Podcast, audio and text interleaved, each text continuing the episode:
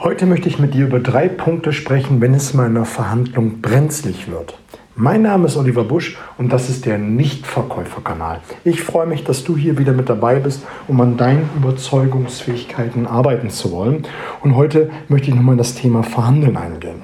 Ich hatte immer wieder mal eingestreut so Episoden über das Thema Verhandeln, miese Tricks, Kniffe, was du tun kannst, wenn die Gegenseite genau das macht.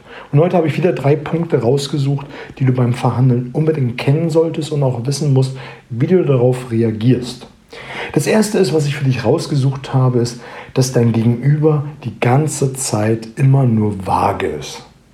Und das hast du auch manchmal auch im zwischenmenschlichen Gespräch, dass dein Gegenüber ja, sich einfach nicht festlegen will, dass der sehr vage ist. Und wenn du deinen Kunden fragst, na, ist es grundsätzlich interessant für Sie, auch die Menge, das, was ich hinausgearbeitet habe, ist es grundsätzlich interessant. Und da kriegst du kein Ja, kein Nein, da kriegst du einfach nur eine vage Antwort. Oder du sprichst mit deinem Kunden über einen bestimmten Bereich, was die Zahlungsmodalitäten angeht und wie man hier in Hamburg sagt, das ist nicht Fisch und nicht Fleisch. Also es kommt keine richtige Antwort raus. Oder wie eben schon angetönt, im zwischenmenschlichen Gespräch. Du redest mit einem guten Freund, Freundin und ja, sie windet sich wie ein Aal. Was kann man da tun, ist doch die große Frage dabei. Das, was die meisten machen, ist, sie gehen der Gegenseite immer mehr zugestehen. Es wird noch hier mal äh, gesagt, ja, da kann ich Ihnen noch entgegenkommen, da kann ich noch entgegenkommen. Äh, mit der Zahlung, Sie können gerne noch mal ein paar Tage später bezahlen und, und, und. Es wird noch mehr Zusagen gemacht. Und die andere Seite lässt sich immer noch nicht festlegen. Und das ist auch das Schlechteste, was du tun kannst, dass du immer mehr entgegenkommst. In dem Moment, wo du merkst, dass die andere Person immer sehr vage ist, solltest du anfangen, konkrete Forderungen zu stellen. Und da musst du natürlich dann auch vom Kopf her umschwenken und auch in dem Moment den Mumm haben, das zu tun. Und es gibt zwei schöne Fragetechniken. Die eine wirst du wahrscheinlich kennen, ähm, ist nämlich die Wenn-Dann-Frage. Nämlich, wenn wir das jetzt machen, machen Sie es dann, machen Sie es dann auch, setzen Sie es dann um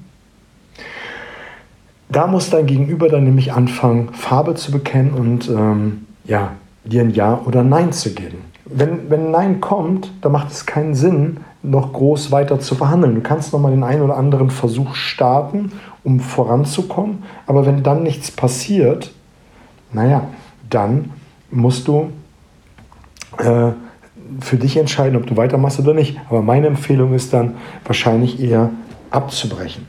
Die zweite Sache ist, die du tun kannst, ist eine hypothetische Frage. Dass du mich fragst, mal angenommen, wir machen das jetzt so, wie Sie gefragt haben. Würden Sie dann es auch machen? Würden Sie dann bei uns bestellen?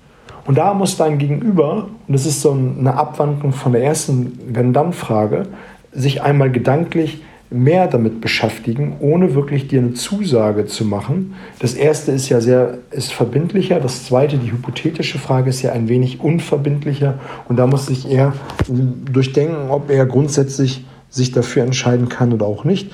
Und da muss auch ein Ja kommen. Da muss auch ein Ja kommen. Wenn da auch ein Nein kommt, zwei, drei Versuchballons und weiter.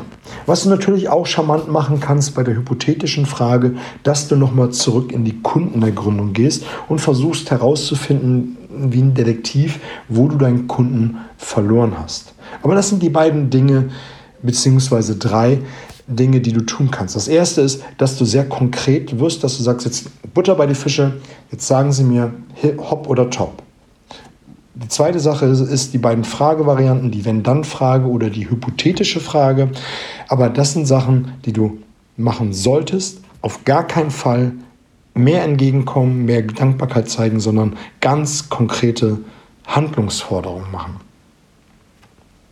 Die zweite Sache, die häufig gemacht wird, gerade beim Verhandeln, ist, dass die Gegenseite abbrechen will.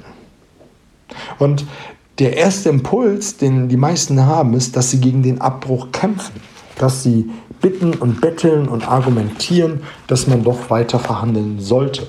Und das ist eine Sache, die du auf gar keinen Fall machen solltest. In dem Moment ist Abbruch akzeptieren und ist ganz klar. Und was du auch nicht tun solltest, ist, an dir selbst zu zweifeln. Viele fangen nämlich an, dann zu sagen, hey, das lag ja an mir, äh, ich bin schuld, äh, was auch immer. Vielleicht gibt es ganz andere Gründe die, Gründe, die du nie erfahren wirst, weil sich die Gegenseite einfach dazu entschlossen hat, ja, mit dir kein Geschäft zu machen oder was dann in dem Moment die Wahrheit ist. Aber letztendlich kannst du es in dem Moment auch gar nicht eruieren. Und das ist eine Sache, hör auf an dir selbst zu zweifeln, genauso wie das ganze Bedauern. In dem Moment, die beste Lösung ist, dass du anfängst, das Ganze noch einmal zusammenzufassen. Ganz professionell. Herr Mayer, wir haben jetzt über die Zahlungsmodalitäten gesprochen, über die Abnahmemengen und auch insgesamt, wie die Zusammenarbeit aussehen kann. Habe ich Sie soweit richtig verstanden? Und das fasst du dann genauso zusammen, machst es wie im Verkaufsgespräch auch. Du paraphrasierst das Ganze noch einmal. Also du fasst zusammen das, was gesagt worden ist und was natürlich sehr wichtig dabei ist, dass du anfängst, eine Tür aufzustoßen. Nämlich die Tür, wo dein Gegenüber immer wieder durchgehen kann, um die Verhandlung fortzuführen. Manchmal kann man das ja je nach Situation sportlich formulieren. Naja, mal gucken, wie wir beim nächsten Mal weiterkommen, ob wir da zusammenfinden oder ähm, signalisieren, hey, Herr Meier, Müller, Schulze, heute haben wir nicht zusammengefunden, aber am nächsten Termin können wir ja schauen, wie wir da zusammenkommen damit ich nochmal zusammenfassen kann, damit wir beide wissen, worüber wir gesprochen haben. Wir haben über A, B, C und D gesprochen. Der wichtigste Punkt ist Ihnen äh, der zweite Punkt. So, hast du das nochmal zusammengefasst, hast die Tür offen gelassen und dein Gegenüber hat immer die Möglichkeit durchzugehen und sich wieder an den Verhandlungstisch zu setzen. Clever, und das ist ein Bonustipp an dieser Stelle, schick hinterher eine Zusammenfassung über das, was gesprochen worden ist, in E-Mail-Form kurz zusammengefasst, was äh, besprochen worden ist und mach am besten gleich noch einen neuen Terminvorschlag. Wenn du allerdings weißt, dass die Gegenseite zurzeit da kein Interesse daran hat, dann einfach nochmal das Signal, die, dass die Tür dafür offen ist. So, der dritte Punkt ist, dass dein Gegenüber die ganze Zeit ein Desinteresse zeigt, dass er unzufrieden ist, dass er die ganze Zeit signalisiert, dass er nicht zufrieden ist mit dem, was ähm, besprochen wird. Und da ist der eigene Impuls ja meistens, dass man selber anfängt, Desinteresse zu haben und das ganze Gespräch am liebsten abbrechen möchte. Frei nach dem Motto, ah, der hat ja eh keinen Bock auf mich, der ist uninteressiert und ich habe hier getan und gemacht und egal was ich tue, er ist uninteressiert. Das ist eine Sache, die du auch auf gar keinen Fall tun solltest. Die Frage ist ja letztendlich, was du jetzt tun solltest. Die Frage ist doch erstmal, was hast du vielleicht vergessen zu erfragen? Hast du vielleicht nicht genau die ja, Wünsche, Bedürfnisse deines Gegenübers erfragt? Und wenn es jetzt in der Argumentationsphase dann soweit ist, dass dein Gegenüber Desinteresse zeigt, kann es ja sein, dass du über die falschen Dinge sprichst. Und da ist es doch das Einfachste, dass du zurück in die Kundenergründung gehst.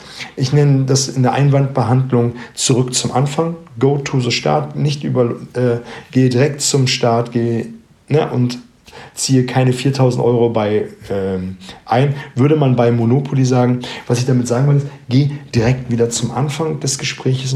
Kann man ja auch so formulieren, indem du sagst, hey, Herr Müller-Meyer-Schulze, scheinbar habe ich Sie irgendwo verloren lassen Sie uns mal gucken, ähm, was ich vergessen habe, mir aufzuschreiben, über, vergessen habe, äh, welchen Punkt anzusprechen.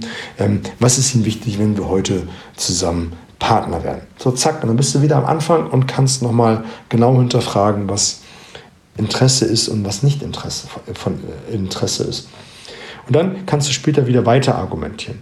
Und vielleicht merkst du, das kann ja auch der Punkt sein, dass ein Kunde wirklich kein Interesse hat und dann einfach nur ja, dir zuliebe, wie auch immer, äh, das Gespräch geführt hat. Und dann kannst du tatsächlich abbrechen, aber ich würde nicht abbrechen, wenn du nicht sichergestellt hast, dass er wirklich kein Interesse hat. Und vielleicht hast du ihn tatsächlich irgendwo verloren und dann kannst du einfach die Professionalität wahren, zurück zum Anfang und nochmal in die Ergründung gehen.